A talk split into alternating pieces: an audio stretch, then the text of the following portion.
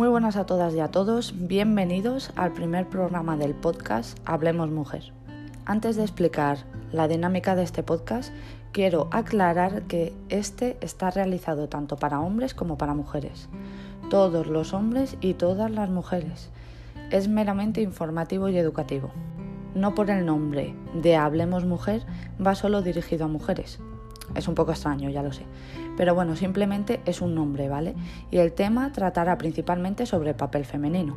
Así que si sois hombres y queréis saber algo más de nosotras, y no solo en el ámbito feminista, sino en sexualidad y mucho más, quedaos. Aquí queremos y aceptamos a todas las personas por igual. Hablaremos del feminismo desde un punto de vista informativo, como bien os decía, esto quiere decir que además de contar la historia de la mujer, contaremos diversas opiniones, también hablaremos del papel que tiene la mujer en diferentes campos como música, cine, arte y muchísimo más. Y no solo hablaremos de mujeres cisgénero, como he dicho, mujeres somos todas y hablaremos de todas. Y por ello me gustaría hacer varios programas hablando de LGTBIQ-fobia, racismo y otros tipos de rechazos que enfrentamos día a día en el mundo. Está claro que el tema principal será la mujer. Cabe destacar porque es muy importante, que hablaremos de todas las razas y todos los tipos del feminismo que hay. Solo diré que habrá mucha información por aquí. De verdad espero que os guste y que sobre todo pueda informaros mejor de cualquiera de estos temas. Acabo de abrir mis redes sociales referentes a este podcast para cualquier tipo de pregunta que tengáis. Mi Twitter e Instagram es arroba hablemosmujer barra baja. Así que nada, muchísimas gracias a todas y a todos los que quieran participar. Comenzamos. Hoy vamos a hablar de la historia del feminismo. Creo que es un tema bastante guay para empezar este podcast. Bueno, como todos sabemos, a lo largo de la historia el hombre siempre ha sido considerado el sexo fuerte y la mujer el débil, el sexo más frágil, menos inteligente, menos capaz. Esta diferencia siempre se nos ha hecho ver como que era lo normal y prácticamente se podría decir que nos la han impuesto, ¿no? Y claro, debido a esto, el hombre siempre ha sido el protagonista de tomar decisiones, ya sean de ámbito político como cultural y social, mientras que la mujer solo podía dar hijos al hombre, dar placer al hombre sin disfrutar ella y cuidar de su casa e hijos. Esto ha pasado durante siglos y es por ello que muchas mujeres ya mostraban su descontento frente a la desigualdad mediante quejas y protestas. No es hasta el siglo XVIII cuando hay una conciencia más colectiva sobre la situación y es aquí donde se crea el movimiento ideológico y social que lucha por acabar con esta situación, el movimiento feminista. Comenzaremos por este siglo, el XVIII, ¿vale? El Renacimiento. La labor natural de la mujer, como bien sabéis en esta época, era cuidar de la casa, criar hijos y tener sexo con su marido, sin derecho a otras opciones básicas como tomar decisiones familiares, estudiar o votar. Otra de las genialidades del machismo es que el matrimonio era impuesto a la mujer, es decir, te casabas con alguien al que ni siquiera conocías y no querías, probablemente. Cabe destacar que si trabajabas, algo que era muy poco usual en esta época, el dinero que ganabas era para tu marido. Pasamos a la Ilustración en Francia. La Ilustración fue un movimiento intelectual que defendía la igualdad social de las personas. Todos somos iguales en cuanto a clase social.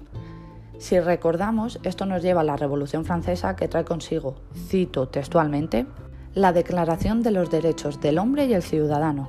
Y como todos nos imaginamos, en esta declaración solo se habla de la figura del hombre, sin incluir para nada a la mujer. Es aquí cuando las mujeres no llegan a entender que habiendo un cambio político que da derecho a que todos seamos iguales, ellas, la mitad de la población, sean excluidas. Aquí es cuando dos mujeres muy importantes dan lugar a lo que se conoce como la primera ola del feminismo. La primera de la que hablaremos es Olympique de Gouges. Ella coge esta declaración y la replica escribiendo así la Declaración de los Derechos de la Mujer y la Ciudadana. Y este reivindica todos los derechos civiles para la mujer. Es uno de los primeros documentos de la historia que propugnan la igualdad jurídica y legal de las mujeres. La segunda mujer es Mary Wollstonecraft escribió Indicación de los Derechos de la Mujer y fue considerado el texto que fundó el feminismo. En él se explica que la diferencia entre hombre y mujer no es algo natural, sino que es algo cultural, ya que se produce a través de la educación. Por tanto, aboga por una educación igualitaria. A raíz de esto, muchas mujeres se comienzan a cuestionar el quedarse en casa por obligación. Ante estas dos primeras reivindicaciones feministas, que suponen un gran avance, se responde, como siempre, con una muy dura represión. Por ejemplo, Olympique de Gouges es guillotinada, otras mujeres son encarceladas y no se permite que se reúnan más de cinco mujeres en la calle. Y espérate, que aquí no acaba todo. A principios del 1800, el Código francés o el Código Napoleón se extiende por toda Europa y este exige a las mujeres a actuar con obediencia a sus maridos y les deja sin derechos civiles ni políticos. Como veis, nada mejoró. Al revés, todo fue a peor. Cabe destacar que a pesar de esta derrota, las cosas nunca volverían a ser lo mismo. Y es ahora cuando damos paso a la segunda ola del feminismo, el sufragismo. Esta ola ya no es solo un movimiento intelectual, es un movimiento de acción social. Este movimiento surge en Estados Unidos e Inglaterra y luego estos van influyendo al resto de países. Vamos por partes. En Estados Unidos, las mujeres que lucharon por la independencia de su país ahora se agrupan por la defensa de los derechos de los esclavos. Bueno, pues hay cuatro mujeres que viajan a Londres, concretamente al Congreso antiesclavista, pero no les dejan participar por el hecho de ser mujer. Al final les dejan hacerlo pero detrás de una cortina. O sea, esto es muy fuerte. E indignadas por ello toman conciencia de su desigualdad como mujeres. Y de vuelta al país, dos de ellas, Lucrecia Mott y Elizabeth Cady Staton, comienzan su lucha a favor de los derechos de las mujeres en el 1848, en Seneca Falls. Frente a unas 300 personas, exponen la declaración de sentimientos reivindicando recuperar todos los derechos civiles como la igualdad de educación y, como sabemos todos, el voto. Hacen especial hincapié en esto último porque piensan que una vez pudiendo votar, los demás derechos vendrán solos. Es el inicio del sufragismo norteamericano. Las mujeres comienzan a defender sus derechos con manifestaciones, panfletos, pero no fue algo sencillo, porque durante muchos años son humilladas y pisoteadas. En Inglaterra lo mismo, pero aquí se cansan antes. Y tras casi medio siglo de lucha moderada, pasan a la acción y encima lo hacen a través de huelgas de hambre, encadenamientos, sabotajes a líderes políticos e incluso incendios y bombas. Esta fue la primera victoria y poco a poco, a partir del final de la Primera Guerra Mundial, las mujeres empiezan a obtener el voto por diferentes países del mundo. En Inglaterra lo consiguen en el 1918, eso sí, solo para mayores de 30 años. En Estados Unidos en el 1920, aunque solo para mujeres blancas, y así le seguirán muchos otros países. El movimiento sufragista es principalmente un movimiento de burguesas blancas. ¿Qué pasa con el resto de mujeres? Bueno, pues empiezan a aparecer mujeres feministas con otras realidades, como su Juner Truth, una esclava negra que habla por primera vez de la doble exclusión, por negra y por mujer. O como Flora Tristán, mujer socialista que habla de las mujeres obreras y explica también la doble represión que sufren de clase y de género. Explica que la mujer es la proletaria del proletariado y es que precisamente ella puede considerarse precursora del llamado feminismo socialista. El feminismo socialista cree que para que la mujer se libere debe cambiar el sistema capitalista establecido es un poco complejo, pero bueno, ya empiezan a distinguirse dos ramas dentro del feminismo, una que busca la igualdad de derechos y otra que pretende cambiar todo el sistema establecido. Luego hablaremos más de esto. Ahora llega un periodo donde el movimiento feminista se paraliza. Este periodo es el que sucede entre las dos guerras mundiales. Las mujeres han logrado el voto en varios países, han comenzado a entrar en la universidad y muchas se desmovilizan. Justo entonces aparece alguien clave en el feminismo, Simone de Beauvoir, en Francia. En 1949 escribe El segundo sexo y vuelve a remover conciencias. Este libro tiene una frase que es, no se nace mujer, se llega a serlo.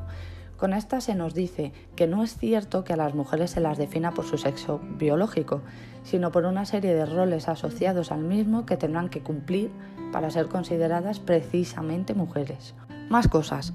Hablan también del androcentrismo y explica que el hombre es la norma, la medida de todas las cosas y la mujer siempre es lo otro. De esta forma se impide que la mujer se asuma a sí misma como sujeto y hace que se identifique con lo que el hombre espera de ella. Aquí es cuando empieza la tercera ola del feminismo. Los hombres han vuelto de la Segunda Guerra Mundial y la mujer está nuevamente en el hogar. Ahora tienen todas las comodidades para ser amas de casa felices. La publicidad lo deja claro, pero empieza a pasar algo. Miles de ellas se enferman, se deprimen, caen en el alcohol, viven ansiosas. ¿Qué pasa? Pues que llega Bretty Friedan, una socióloga que escribe Mística de la Feminidad, donde pone nombre al problema que no tiene nombre. Explica que estas mujeres viven satisfechas en ese estilo de vida aparentemente maravilloso, ya que sienten que están priorizando el cuidado de otros a sus propios deseos. El libro es un bestseller. Muchas mujeres entienden lo que les pasa a raíz de esto y comienzan a construir un estilo de vida nuevo. Pero ella no se queda ahí, también pasa a la acción y organiza junto con otras mujeres Now, el mayor movimiento de la mujer hasta entonces, y que ha ido creciendo hasta la actualidad. Buscan mejorar el estilo de vida de las mujeres centrándose en temas del ámbito personal. Aquí comienza el feminismo liberal. El feminismo liberal describe la situación de las mujeres como una desigualdad, no como una explotación u opresión. La mujer no tiene el espacio en la vida pública, pues haremos lo posible por incluirla en el mercado laboral y en los puestos de poder. Esto sucede en los años 60. Se han conseguido los derechos fundamentales y las mujeres empiezan a ocupar puestos de poder. Pero, ¿ya está? ¿Aquí se acaba? Pues no, porque ¿qué pasa en el ámbito privado? En los hogares. Pues que sigue habiendo malos tratos, desigualdad de reparto de tareas, explotación económica, es como si se reprodujera dentro del hogar la misma relación de poder del hombre hacia la mujer que hay fuera de esta. Cada vez hay más conciencia de esto y surge una nueva corriente feminista que quiere que cambie esta situación, el feminismo radical. Pero no te confundas, esto no defiende que la mujer esté por encima del hombre ni muchísimo menos. De hecho, se llama radical de raíz, porque el problema hay que resolverlo desde ahí. ¿Y cuál es la raíz del problema? El patriarcado, el sistema de dominación del hombre sobre la mujer que se produce en todos los ámbitos, familiar, política, económica, social, científica. ¿Os suena el movimiento de liberación de la mujer?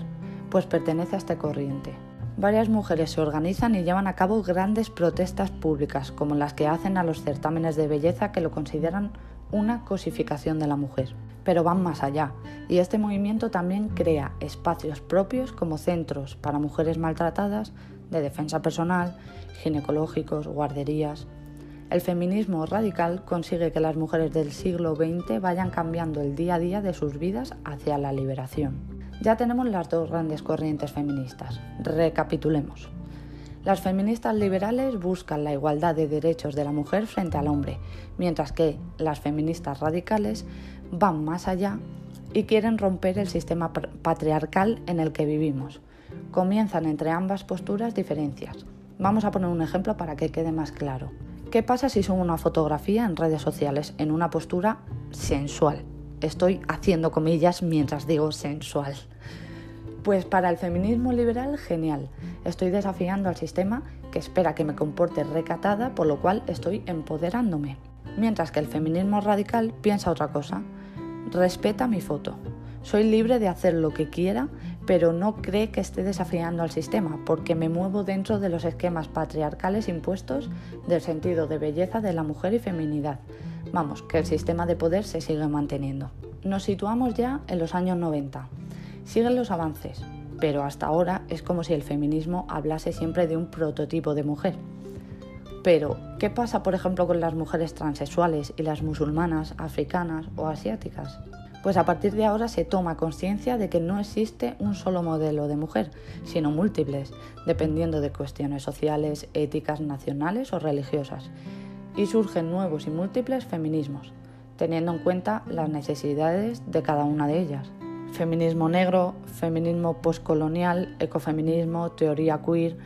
Ya no existe un feminismo único, a lo largo del siglo XXI se va adquiriendo una mayor conciencia en la sociedad general de la desigualdad de la mujer y surgen movimientos sociales como el movimiento hashtag MeToo, donde millones de mujeres denuncian públicamente su experiencia de abusos por hombres o como por ejemplo manifestaciones y huelgas multitudinarias del 8M del 2018 del Día Mundial de la Mujer.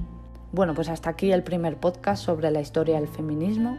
Como veis, se ha logrado mucho, pero seguimos sin conseguir la igualdad entre hombres y mujeres, ya que sigue habiendo violencia de género, las mujeres seguimos cobrando menos por el mismo cargo laboral y los puestos de trabajo relevantes en el mundo de la política militar y económica siguen siendo mayoritariamente de hombres. Esperemos que poco a poco podamos seguir con la lucha hasta cambiar todas estas desigualdades. Gracias a todos por estar ahí de verdad en mi primer día. Espero que este podcast os haya ayudado a entender mejor nuestra situación. Os espero en el siguiente. El próximo martes estaré por aquí. Intentaré eh, subir programa todos los martes. Aún así, por si acaso cambio de día o alguna semana tengo algún problemilla, seguidme en mis redes sociales para estar al día y para cualquier duda que tengáis arroba Hablemos Mujer barra baja, tanto en Twitter como en Instagram. Muchísimas gracias a todos y a todas las oyentes, aquí os espero. Hasta la próxima.